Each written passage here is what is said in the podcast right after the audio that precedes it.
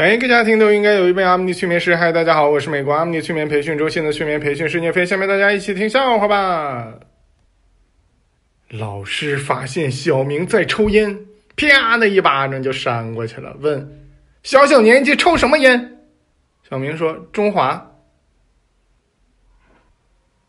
小明的女朋友去检查身体，医生按了按他的肚子，说：“有什么感觉？”嗯，我感觉有人按我肚子。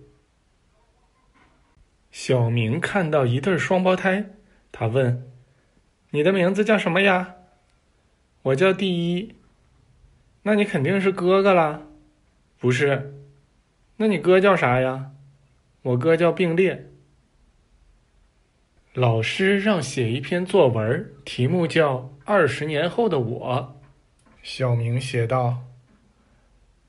二十年后的一个清明节，我走在细雨蒙蒙的路上，这时前面走来一个老大爷，跟我说：“孩子啊，这么多年辛苦了，连续二十多年为你的老师扫墓。”后来，小明就过上了清明节。小明去买鞋，问老板：“你们这鞋耐穿吗？”那穿呢，够你穿一辈子了。过了两天，小明又回来了，说：“你们这啥破鞋呀？我穿了两天就破了。”老板说：“不好意思啊，前两天你看起来气色不太好。”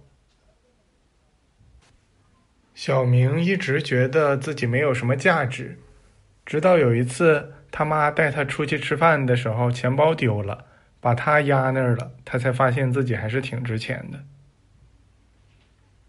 大家不要抱怨生活，其实有什么大不了的。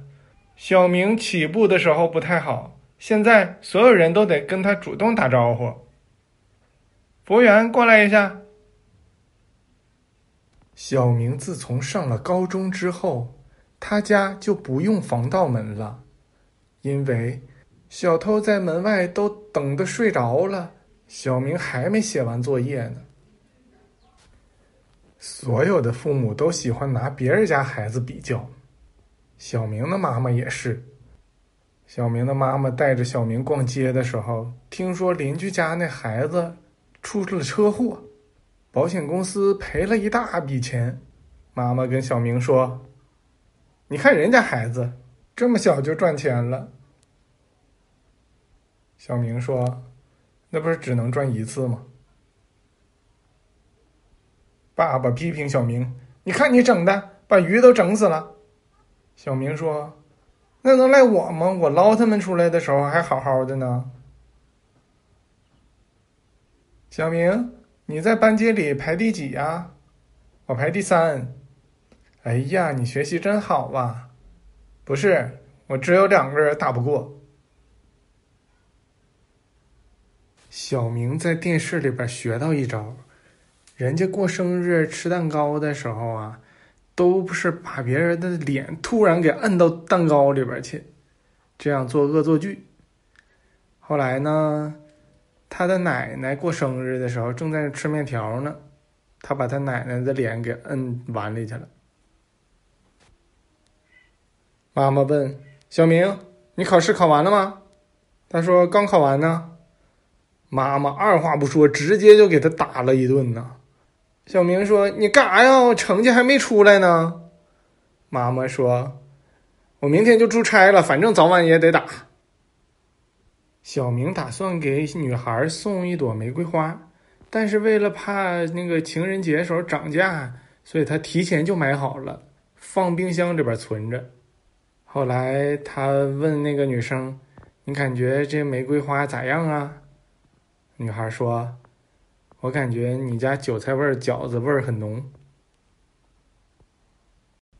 老师下课的时候跟同学们说：“习题本上有什么不会的，私下问我。”小明就把习题本都撕了，然后问老师：“为什么要撕下呀？”